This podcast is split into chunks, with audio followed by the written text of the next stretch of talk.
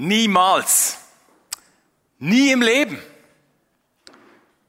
Wer fällt dir ein, der so weit weg von Gott ist, wo du denkst, der fängt nie an, sich für Gott irgendwie zu interessieren oder für Gott zu öffnen?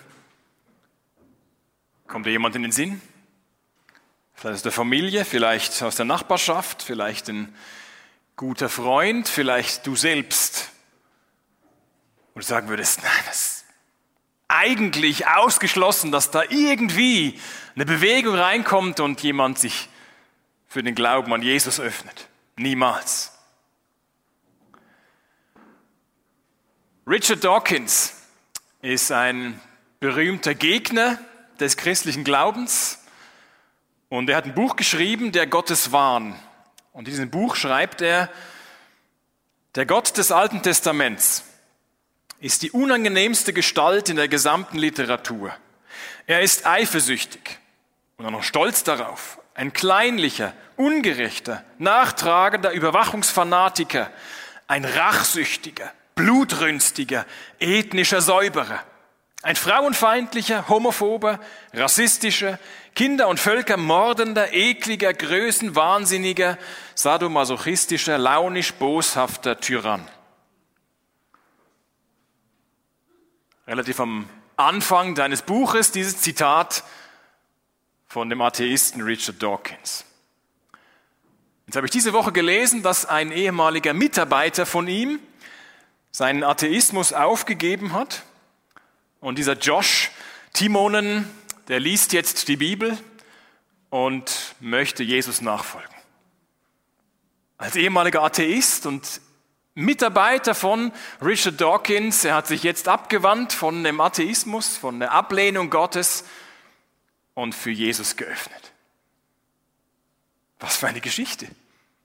Und es ist kein Einzelfall, weil niemand zu weit weg ist von Gott. Weil seine Gnade jeden Menschen erreichen kann. Uns selbst und jeden Menschen in unserem Umfeld oder jeden Menschen auf dieser Welt, wo wir vielleicht denken, ja, das, das ausgeschlossen, dass bei dieser Person sich was in Richtung Jesus oder Gott bewegt. Dass das so ist, sehen wir heute eben bei Jesaja. Wir fahren weiter in dieser Serie über den Propheten Jesaja aus dem Alten Testament. Und schon letzte Woche haben wir eine seiner sogenannten Fremdvölkerreden angeschaut wo es um eines der Nachbarländer geht von Israel oder vom Königreich Juda. Letztes Mal ging es um Babylon und es war ziemlich negativ. Heute habe ich gesagt, letzte Woche, es wird positiver. Und zwar viel positiver. Kapitel 19 und 20 geht es um Ägypten. Das damals schon da lag, wo es heute noch liegt. Damals schon eine, eine große Nation, immer wieder wichtiger Player auf der Weltbühne damals. Und jetzt wendet sich Gott durch den Propheten Jesaja heute in dem Text, den wir anschauen, eben an Ägypten. Und dabei begegnen wir dem überraschenden Plan, den Gott hat. Den Gott hat mit Ägypten, wie er dort in dem Kapitel 19 vor allem erwähnt, aber was viel weiter geht mit der ganzen Welt. Darum haben wir vorhin diesen Text gehört, diesen unglaublich schönen Text aus Offenbarung Kapitel 7, wo sich Menschen aus allen Sprachen und Stämmen und, und Völkern vor Gott treffen und wie mit, mit einer Stimme bekennen, dass Jesus der Herr ist. Und dieses Kapitel ähm, Jesaja 19 ist wie so ein Vorgeschmack darauf und deutet auch schon darauf hin, Gottes überraschender Plan mit Ägypten, aber eigentlich mit der ganzen Welt, mit der ganzen Menschheit. Und bei diesem Plan, den wir jetzt heute angucken, da gibt es zuerst eine schlechte Nachricht und dann aber auch eine sehr, sehr gute, unerwartet gute Nachricht. Wir starten, wie man das halt so macht, mit der schlechten Nachricht. Der erste Teil von Jesaja 19 beschreibt das drohende Unheil, das Ägypten zu erwarten hat. Und Vers 16, der Start da von unserem heutigen Text, der knüpft genau da an, an diese schlechte Nachricht. Jesaja 19 ab Vers 16. Dann werden die Ägypter wie Frauen sein. Sie zittern und fürchten sich vor der schlagbereiten Hand, die der Herr, der Allmächtige, gegen sie erhoben hat. Jetzt kann man diese Zeilen falsch verstehen und gleich schon abhängen und auf Durchzug stellen, weil so ein paar Begriffe hier fallen, wo man denken könnte, ja, hallo, geht's noch? Schauen wir es uns genauer an. Der Vergleich, dann werden die Ägypter wie Frauen sein. Der ist nicht so gedacht, dass Frauen hier lächerlich gemacht werden, sondern vielmehr verdeutlicht er die unterschiedlichen Kräfteverhältnisse von den Ägyptern auf der einen Seite und von Gott auf der anderen Seite. Jetzt ist eine Angst erwähnt vor der schlagbereiten Hand, wie die ausgeholt ist zum Schlag bereit. Und zwar die, Schlag, äh, die Hand von Gott, des Allmächtigen. Und das heißt hier nicht, dass Gott ein Brutalo ist, der sinnlos wild wie ein Tyrann um sich schlägt. Aber Gott ist auch nicht nur der liebevolle Vater, der alles gütig abnickt, was Menschen auf dieser Welt tun und er alles gut findet. Nein, Gott ist genauso der gerechte König, der unfaire Taten wahrnimmt und bestraft. Aber das Schöne bei Gott ist, dass er nur dann zornig wird, wenn es nötig ist. Er wird nur dann zornig, wenn es nötig ist. Zum Beispiel eben dann, wenn Menschen ungerecht behandelt oder unterdrückt werden. Wir dagegen, wir können uns ja aufregen wegen aller möglichen Dinge. Und manchmal zu Recht, manchmal zu Unrecht, aber manchmal auch sehr impulsiv. Und dann reinschlagen oder was sagen und im Nachhinein merken, ja, das war jetzt vielleicht doch nicht ganz so wichtig oder vielleicht doch nicht ganz so schlau, so zu reagieren. Wir können uns irren. Gott dagegen täuscht sich nie. Ja, er ist geduldig, doch zum richtigen Zeitpunkt sagt er, es reicht. Bis hierhin und nicht weiter. Er steht dem Leid und dem Unheil und der Ungerechtigkeit dieser Welt nicht einfach gleichgültig gegenüber, mit einem gewissen Abstand und zuckt so mit den Schultern, sondern zu unserem Glück registriert er es und wird zornig darauf und greift ein. Dass Menschen nicht einfach das tun können, was sie wollen. Das steht hinter dieser Warnung an Ägypten. Vers 17, Juda, das Königreich Juda, die Juden, sie werden dann für Ägypten zum Schrecken. Wenn es nur hört, wie jemand diesen Namen ausspricht, wird ihm die Angst vor der Entscheidung, die der Herr, der Allmächtige über es gefällt hat, in die Glieder fahren. Jesaja kündigt den Ägyptern an, dass sie schlechte Erinnerungen an die Juden und ihren Gott haben werden. Nun ist es ja nichts Neues. Das war ein bisschen weiter vorne in der Bibel schon mal der Fall in der Geschichte dass Gott die Israeliten befreit hat aus der Sklaverei in Ägypten und sich dabei bedient hat dieser zehn Plagen. Und diese Katastrophen, die haben sich in das Gedächtnis der Ägypter natürlich eingebrannt. Ägypten war froh, als sie fort waren, denn die Angst vor ihnen hatte sie gepackt. Wir kennen das doch selber auch, oder? Dass wir bei einem gewissen Schlagwort, wenn das fällt oder ein Stichwort, dass wir dann wie zusammenzucken, weil wir eine negative Erfahrung damit verbinden oder eine negative Erinnerung damit verbinden.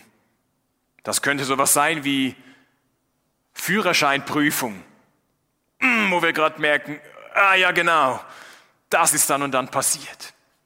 Oder 18. Geburtstag oder Lehrabschlussprüfung oder Zwischenprüfung oder irgendetwas. Wahrscheinlich hat jeder so irgend so ein Stichwort, wo er oder sie zusammenzuckt und merkt, ja genau. Damit verbinde ich bis heute, selbst wenn es vielleicht 50 Jahre her ist oder 10 Jahre her ist, damit verbinde ich bis heute irgendeine schlechte Erinnerung. Jetzt sagt Jesaja, so wird es den Ägyptern gehen, wenn sie an Juda denken. Weil sie erneut vor dem Gott der Juden den Kürzeren ziehen werden. Diese Angst, die hier angesprochen wird, ist vergleichbar mit der Angst, der Kanaaniter. Als die Israeliten kurz davor standen, das Land einzunehmen, dann schickten sie zwei Spione los in das zu erobernde Land Kanaan. Und diese Spione waren vielleicht nicht so geschickt. Äh, die ganze Stadt wusste, dass diese Leute in die Stadt gekommen sind als Spione der Juden. Aber sie wurden nicht gefunden, weil Rahab sie versteckt hat. Und diese Rahab, Einwohnerin von Jericho, die sagt was ganz Spannendes im Josua Buch Kapitel 2. Ich weiß, dass der Herr euch dieses Land gegeben hat, sagte sie zu ihnen. Wir haben alle große Angst vor euch. Die Leute fürchten sich entsetzlich, denn wir haben gehört, wie der Herr euch trockenen Fußes durchs Rote Meer gebracht hat, als ihr aus Ägypten auszogt. Keiner hat noch den Mut zu kämpfen, denn der Herr, euer Gott, ist der Gott oben im Himmel und unten auf der Erde. Erstaunlich, solche Worte aus dem Mund einer Frau zu hören, die eigentlich mit dem Gott Israels nichts zu tun hat, mit dem Volk Israel nichts zu tun hat aber das doch gehört hat, beobachtet hat und für ihr ganzes Volk, ja für das ganze Land spricht und sagt, vor diesem Gott haben wir Angst, weil wir wissen, was uns droht. Aber sie ist gleichzeitig ein Beispiel dafür der guten Nachricht, weil sie wendet sich diesem Gott zu und wechselt die Seiten und erlebt Rettung und Befreiung. Jetzt, wenn es aber da eben um Angst geht, um die Strafe, die angekündigt wird, muss man dann sagen, ja, Dawkins hat recht mit seinem Zitat, dass Gott eben brutal ist und schrecklich ist und Völker auslöscht und so weiter. Fürchterliche Charakter. Nein. Aber der christliche Glaube setzt sich zusammen eben aus der schlechten Nachricht und aus der guten Nachricht. Und die schlechte heißt eben, dass Gott über die Menschen sagen muss, es gibt keinen, der Gutes tut. Nicht einmal einen. Natürlich können wir uns Mühe geben und immer wieder mal auch gute Sachen fertigbringen, aber unterm Strich werden wir doch immer wieder versagen. Wir denken zuerst an uns selber, die Nächstenliebe bleibt auf der Strecke und die Liebe zu Gott erst recht. Deshalb ist Gott zu Recht zornig auf uns Menschen und warnt auch uns vor der drohenden, ja vor der ewigen Strafe. Umso erstaunlicher ist der überraschende Plan, den Gott hier auch in Jesaja 19 verkünden lässt, denn der Teil 2 lautet eben die gute Nachricht. Ab Vers 18 ist davon die Rede, von dieser guten Nachricht, wo Jesaja Folgendes zu sagen hat. Dann werden fünf ägyptische Städte beim Herrn, dem Allmächtigen, schwören. Ihre Einwohner werden sogar anfangen, Hebräisch zu sprechen. Eine dieser Städte wird ihr Heres sein. Dann wird dort im Herzen Ägyptens ein Altar des Herrn stehen und an der Grenze des Landes wird ein Steinmal für den Herrn errichtet werden. Diese sind ein Zeichen, ein Zeugnis für den Herrn, den Allmächtigen in Ägypten. Wenn das Volk den Herrn um Hilfe gegen seine Unterdrücker bitten wird, wird er einen Retter schicken, einen Kämpfer, der es erlöst, Ägypten erlöst. An jenem Tag wird sich der Herr den Ägyptern offenbaren. Sie werden zu dieser Zeit den Herrn erkennen und ihm Schlacht- und Speiseopfer bringen. Sie werden ihm Gelübde ablegen und sie auch halten. Der Herr wird Ägypten auf eine Weise züchtigen, die dem Land Heilung bringt. Die Ägypter werden sich zum Herrn bekehren und er wird sich von ihnen bitten lassen und sie heilen. Erstaunliche Worte, oder? Worte, die sonst im Alten Testament eigentlich nur für Israel verwendet werden, für das Volk Gottes. Und jetzt diese mutigen Worte, ich weiß nicht, wie einfach und leicht diesem Jesaja über die Lippen kamen, als diese Botschaft im Auftrag Gottes weitergeben sollte, weil sie so revolutionär ist und so überraschend und so erstaunlich, was er dort über Ägypten zu sagen hat. Eine große Hoffnung verkündet er. Und diese große Hoffnung für das Land Ägypten gibt es zwei Gründe. Erstens das, was Gott tut und zweitens das, was die Menschen tun. Wir beleuchten zuerst das, was über Gott gesagt wird. Vers 21, an jenem Tag wird sich der Herr den Ägyptern offenbaren oder zu erkennen geben. Dass Gott sich offenbart, etwas von sich zeigt, das ist ein großes Thema in der, in der gesamten Bibel. Ja, sogar die Voraussetzung dafür, dass wir Menschen Gott überhaupt erkennen können. Dass wir überhaupt etwas über ihn wissen können, denn wenn Gott sich verstecken würde, dann müssten wir irgendwie Mutmaßungen anstellen, wie denn er sein könnte und wie nicht und wie wir uns Gott vorstellen würden. Das ist der große Vorwurf, oder? Der verschiedenen Glaubensrichtungen gemacht wird. Sie haben gewisse Wünsche, wie Gott sein könnte und projizieren das eben dann in den Himmel oder sonst wohin und stellen sich so, machen sich so ihren eigenen Gott. Und das wäre tatsächlich so, wenn Gott sich nicht selber gezeigt hätte, was er getan hat. Hätte er das nicht getan, wären wir wie die Polizei, die einen Verbrecher sucht, der aber keinerlei Spuren hinterlassen hat. Und sie, wie man so schön sagt, im Dunkeln tappen, weil sie keine Anhaltspunkte haben und nur irgendwie überlegen können, wie das, wie das sein könnte und wer das sein könnte. Aber unser Gott hat nichts zu verbergen. Er hat Spuren hinterlassen. Er möchte, dass wir ihn kennen. Die Natur ist so ein Indiz für Gott. Atemberaubende Sonnenuntergänge, erholsames Meeresrauschen. Oder habt ihr es auch im Ohr? So ein Meeresrauschen. Nicht bedrohlich, sondern gerade gut, ein gutes Maß an Wellen. Faszinierende Bergspitzen, komplizierte Lebewesen und so weiter. Das hat Gott designt, damit wir es genießen können und ihn bestaunen. Darüber hinaus offenbart sich Gott, indem er spricht. Die Bibel ist sein Wort an uns und sie erzählt ausführlich, wie Gott mit seinem Volk Geschichte geschrieben hat. Im AT mit seinem Volk Israel Geschichte geschrieben hat. Und wie schon immer klar war, Gott ist nicht nur für sein Volk da, für Israel. Gott ist für alle da. Sein Segen gilt für alle Menschen. Das hat er bereits, als er Abraham berufen hat, 1. Mose 12, also fast ganz am Anfang der Bibel, schon dort sagt Gott Abraham zu, Du sollst ein Segen für alle sein, für alle Völker. Durch dich sollen alle Völker gesegnet werden. Gott lädt alle Menschen ein, ihm zu vertrauen. Dafür ist Jesaja 19 ein Beispiel. Jetzt kann man sich fragen, ja gut, äh, schön und gut, dass Gott das durch den Jesaja sagt, aber wie würde er sich denn praktisch den Ägyptern zeigen, dass sie merken, da geht's wirklich um diesen wahren Gott. Vers 20 heißt, er wird einen Retter schicken, einen Kämpfer, der es erlöst. Er wird sich von ihnen bitten lassen und sie heilen.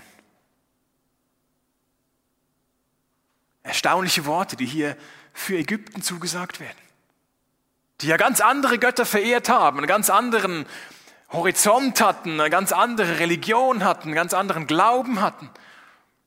Und Gott verspricht ihnen, wenn ihr euch zu mir wendet, an mich wendet, werde ich euch erhören und euch heilen, euch retten. Dieser Ausdruck erinnert daran, wie das so ein Muster ablief in dem Richterbuch. Wenn man das Buch Richter liest, da taucht das ganz oft auf, dieses Muster dann bei den Israeliten.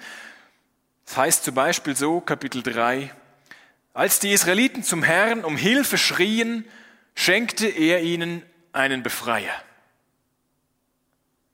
Genau das Gleiche spricht Gott jetzt den Ägyptern. Dass seine Hilfe nicht nur einem Volk, den Juden, gilt, sondern auch die Ägypter dürfen davon profitieren. Und alle anderen, die das wollen. Auch wir. Jetzt kann man kritisch zurückfragen, ja Moment, wenn Gott das verspricht, dass er zu einem gewissen Zeitpunkt sich da den Ägyptern zeigt und sie ihn erkennen werden, warum hat er das nicht schon viel früher getan? Das wäre doch viel einfacher. Oder wenn wir an Menschen denken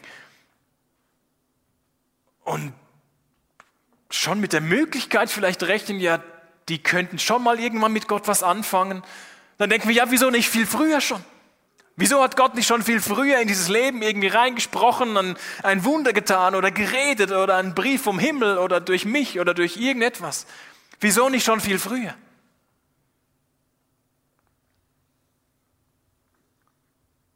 Ich weiß es nicht. Aber was feststeht, dass Gott den besseren Überblick hat als du und ich. Die bessere Zeitplanung. Das sehen wir im Neuen Testament, wo Gott sich dann offenbart, wo Gott sich dann zeigt, wie niemals zuvor, indem Jesus sein Sohn Mensch wird. Und zwar, wie es betont wird im Neuen Testament, genau zum richtigen Zeitpunkt. Als die Zeit dafür gekommen war, sandte Gott seinen Sohn. Kein Tag früher, kein Tag zu spät. Trauen wir es Gott zu, dass er die Zeit besser im Griff hat als wir? Gott hat Ägypten zugesagt, ich werde euch helfen. Wenn eure Feinde euch bedrohen, schicke ich euch einen Retter. Jetzt alle Retter oder alle Befreier, die in der Bibel erwähnt werden, die sind ein Sinnbild auf den Retter, auf Jesus hin. Der Retter in Perfektion. Das ist die gute Nachricht vom, vom Glauben an Jesus. Er ist derjenige, der den Zorn Gottes von uns weg auf sich selbst ablenkt. Wie so ein Blitzableiter, der bei den Gewittern der letzten Tage und Wochen dringend nötig war. Der die ganze Energie, die zerstörerische Energie auf sich gelenkt hat. So ist Jesus. Er stirbt für uns am Kreuz und kommt zurück ins Leben, damit wir für immer mit Gott versöhnt sein können. Römer 1. Denn im Evangelium zeigt uns Gott seine Gerechtigkeit. Eine Gerechtigkeit, zu der man durch den Glauben Zugang hat. Sie kommt dem zugute, der ihm vertraut. Darum heißt es in der Schrift, im Alten Testament, der Gerechte wird leben, weil er glaubt. Jesaja 19 sagt über Gott aus, er offenbart sich den Ägyptern und rettet sie. Ein überraschender, ein erstaunlicher Plan, den Gott dort verkündigt. Das ist das, was er tut. Aber das, was die Ägypter tun, ist genauso erstaunlich. Sie werden zu dieser Zeit den Herrn erkennen. Was heißt erkennen? Jetzt, wir benutzen das Wort ja manchmal so, dass wenn jemand von weitem irgendwo auftaucht und wir erkennen den schon allein, wie er oder sie läuft. Oder kennst du das, dass du jemandem an seinem Gang erkennst? Selbst wenn er noch weit entfernt ist, aber du weißt, so bewegt sich einfach nur er oder sie. Ich habe die schon von weitem erkannt, sagen wir dann. Jetzt in der Bibel meint erkennen häufig was anderes etwas viel Näheres. Nicht aus der Ferne irgendwie so, ich weiß, wer du bist. Ein Beispiel. Adam erkannte seine Frau Eva und sie wurde schwanger. Das heißt, das Erkennen hier ist nicht so gemeint, dass Adam von weitem Eva gesehen hat, gesagt hat, hallo Eva, und daraufhin wurde sie schwanger. Es, es brauchte eine intensivere Begegnung damit ein Kind geboren wurde. Und so drückt Erkennen in der Bibel eine tiefe Beziehung, eine echte Beziehung aus. Auf Gott übertragen, wer Gott erkennt, beginnt eine tiefe Beziehung zu ihm, nimmt seine Vergebung an, akzeptiert seine Leitung für sein Leben, lernt immer neue Seiten an ihm kennen, teilt das Leben mit ihm. Der Startpunkt in dieser Beziehung sieht so aus, auch bei Jesaja 19 beschrieben, die Ägypter werden sich zum Herrn bekehren. Unglaublich, oder? Oder sie werden umkehren, den falschen Weg verlassen und den richtigen einschlagen. Zu dieser Umkehr ruft Gott ja an ganz vielen Stellen in der Bibel auf. Sowohl im Alten Testament, ein Beispiel, kehrt um zu mir, ihr Kinder, die ihr von mir weggelaufen seid. Ich will euch von eurer Untreue heilen. Ja, wir kommen zu dir, o oh Herr, antworten die Israeliten, denn nur du bist unser Gott. Auch im Neuen Testament begegnet uns das. Jetzt aber kehrt um und wendet euch Gott zu, damit er euch die Sünden vergibt. Es ist wie ein bewusster Schritt, der kurz dauern kann, eine kurze Entscheidung oder ein längerer Prozess sein kann. Aber es ist klar, die Bibel redet davon, es braucht eine Umkehr, eine klare Hinwendung zu Gott, weg von einem falschen Weg hin zu Gott. dass die Ägypter dieses tun, das zeigt sich an verschiedenen Aktionen dass ihr Leben sich verändert. Sie bauen einen Altar und opfern ihm nicht mehr ihren bisherigen Götzen. Sie beten zu ihm, sie setzen ein Zeichen, ein Steinmal wird hier erwähnt, das ausdrückt, dass ihr Land Gott gehört. Jetzt sollte sich das alles wortwörtlich erfüllen, kann man sich fragen.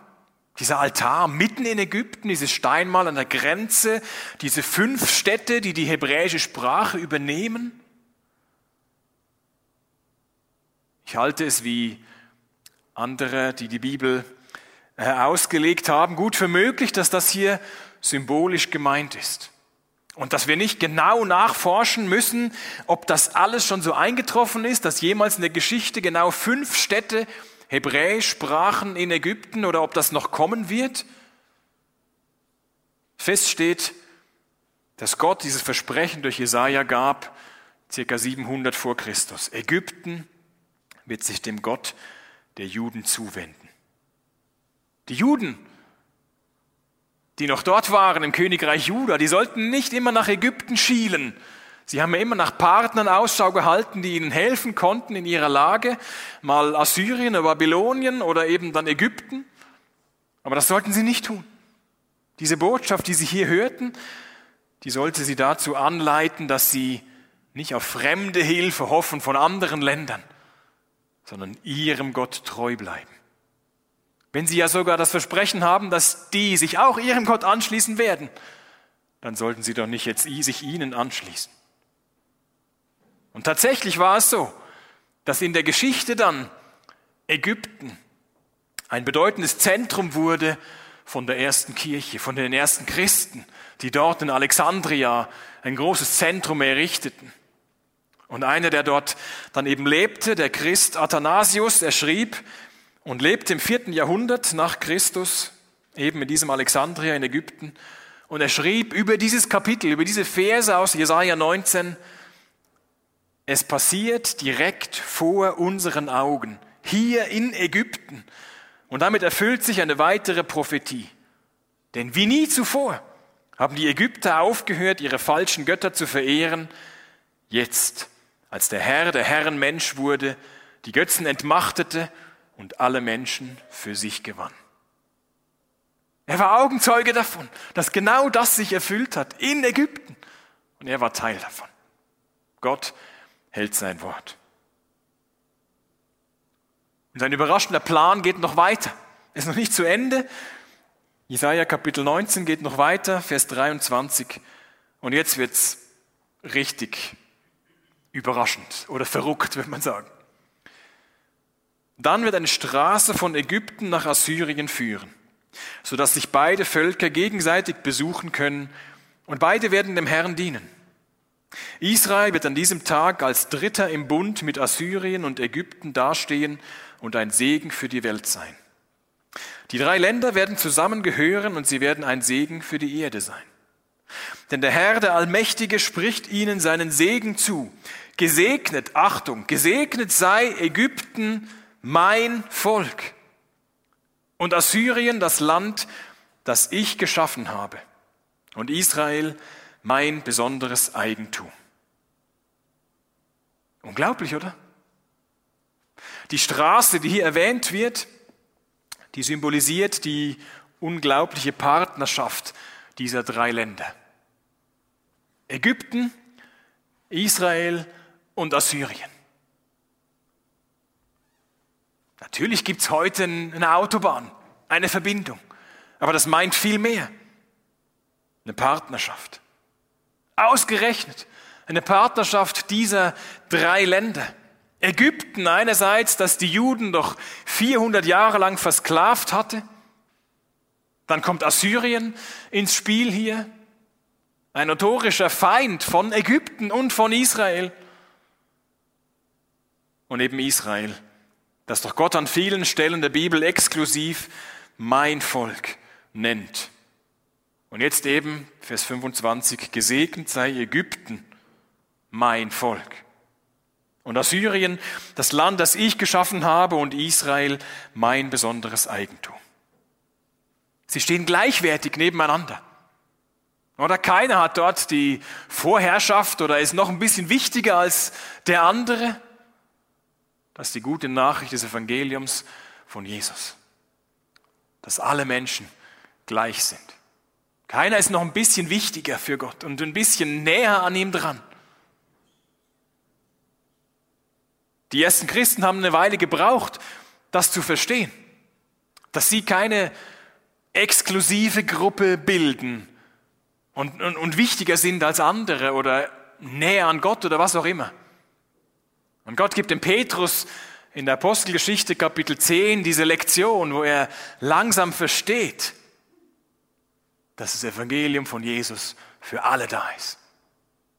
Und als da der, der Groschen gefallen ist, sagt Petrus Folgendes. Gott macht keine Unterschiede zwischen den Menschen. In jedem Volk nimmt er jene an, die, die ihn achten und tun, was gerecht ist. Ihr habt Gottes Botschaft für das Volk Israel gehört, von dem Frieden durch Jesus Christus, der Herr über alle ist. Er ist es, den die Propheten vorausgesagt haben und von dem sie sagten, dass allen, die an ihn glauben, durch seinen Namen die Sünden vergeben werden.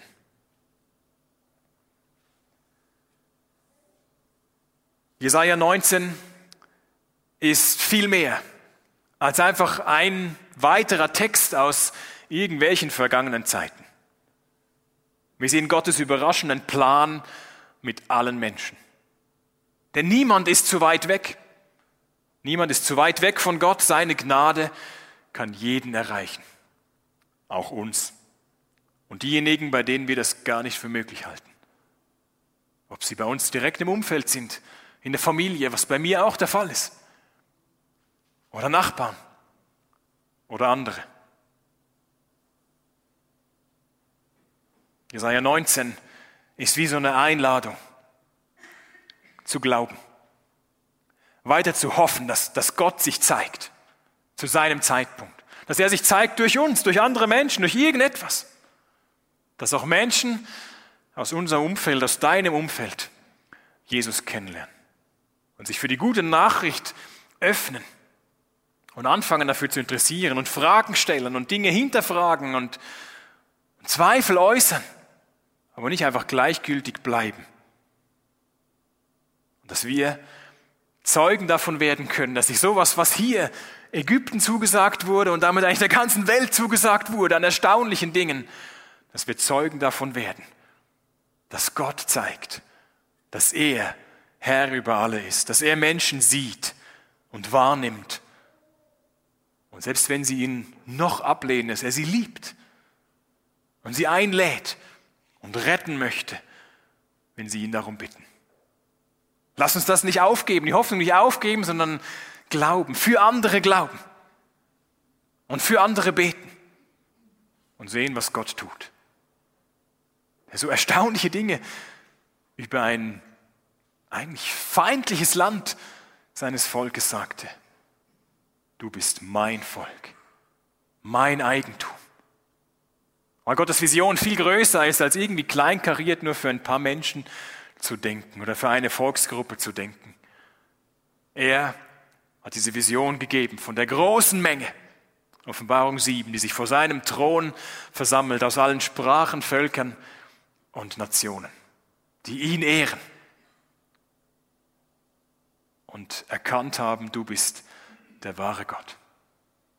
Lass uns das zusammen hoffen und glauben, auch für andere Menschen, wo wir es gar nicht für möglich halten, wo Gott viel mehr Möglichkeiten hat als wir. Dafür bete ich. Danke, Herr, dass wir das lesen können in diesem scheinbar unscheinbaren Kapitel Jesaja, wo man einfach vielleicht drüber hinweg lesen könnte oder das noch nie gelesen hat vielleicht. Es ist dein Wort, was Mut macht, was Glauben stärkt. Du bist ein Gott, der groß ist, mächtig ist, ewig, gleichzeitig liebevoll und gnädig, uns gegenüber. Dafür beten wir dich an. Und anderen Menschen gegenüber, die hier leben, die in unserem Umfeld sich bewegen, die scheinbar alles haben, nichts brauchen und doch dich nötig haben.